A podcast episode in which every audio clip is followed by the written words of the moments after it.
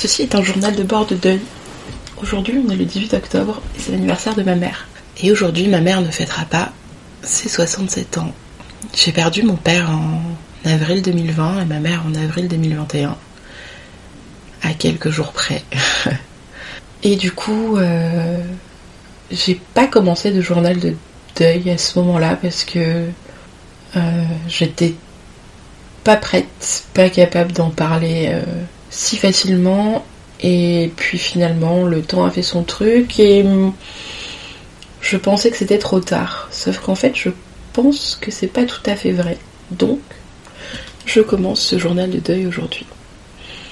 Aujourd'hui, c'est un peu un jour euh, particulier pour moi parce que euh, j'ai toujours fêté l'anniversaire de ma mère, même en n'étant pas avec elle. Il y avait quand même à minima un coup de fil et je lui offrais des pyjamas. C'était notre truc. Je lui offrais des pyjamas pour, son anniversaire. Euh, je sais pas pourquoi. Et du coup, euh, à chaque approche d'anniversaire de mes parents, j'anticipe un peu, j'angoisse un peu. Je serre les dents en me disant que je vais morfler. Ça a été évidemment très vrai les premières années. Je me rappelle plutôt vaguement du premier anniversaire sans ma mère. J'avais blindé cette journée de choses euh, plutôt positives. Euh, j'étais sortie, j'avais déjeuné avec des copines, je crois. Euh, j'avais fait des petites choses pour essayer de me changer les idées tout en pensant à elle.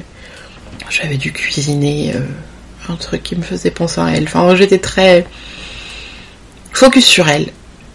L'année dernière, déjà, c'était plus différent. Et j'ai fêté ce deuxième anniversaire sans elle, avec mon bébé dans les bras. C'était une chouette journée dont je me souviens pas.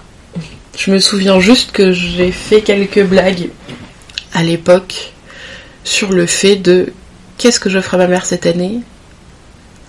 Et si je lui offrais une tombe.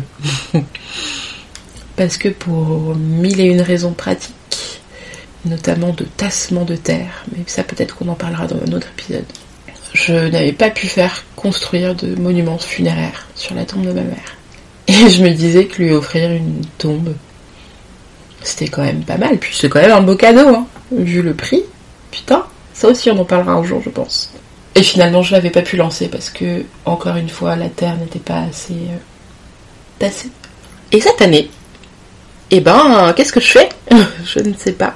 Je ne sais pas parce que déjà je me sens beaucoup moins triste. J'ai pas sacralisé cette journée-là.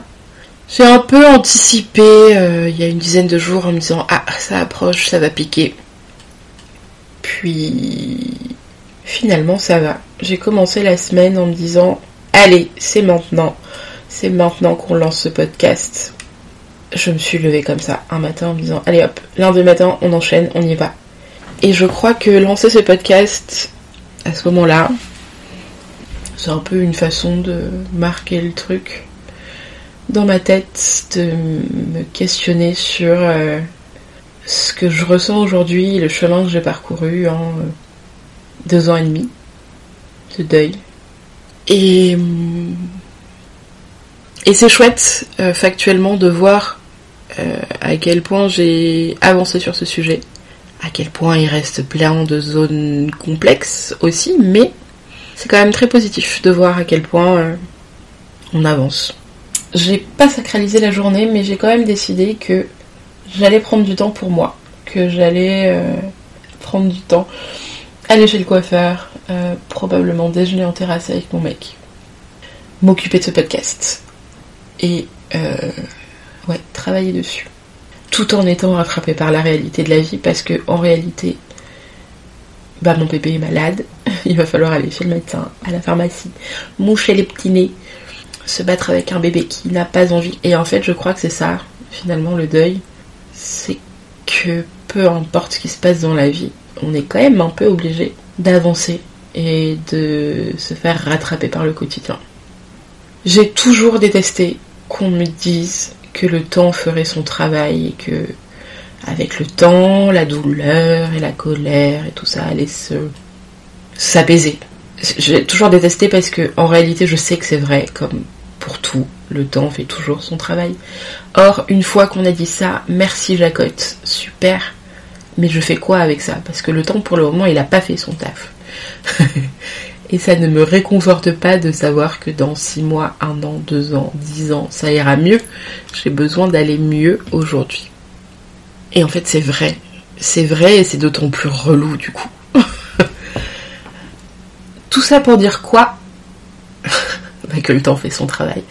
Et que non, que, que si vous traversez ce genre de choses, je vous encourage aussi à essayer de faire un tout petit pas de côté et de regarder le chemin que vous avez parcouru, les choses que vous avez euh, parcourues aussi, que qu'en fait c'est assez fou de là où on part et, et de là où on va, et du coup je me pose la question de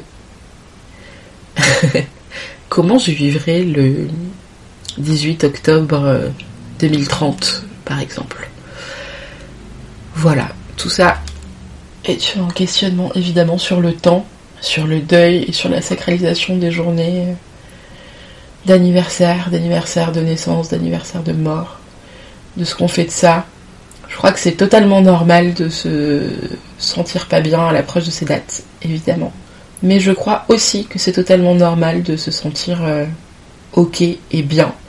Parce qu'en fait, la vie, euh, bah pour nous, elle continue. Hein. Même si parfois on a un peu de mal à l'accepter. Et et là, tout de suite, j'ai pas de conclusion à ça. Donc, je vous souhaite une bonne journée. Et à bientôt pour euh, un épisode de Bienvenue dans ma vie de meuf endeuillée.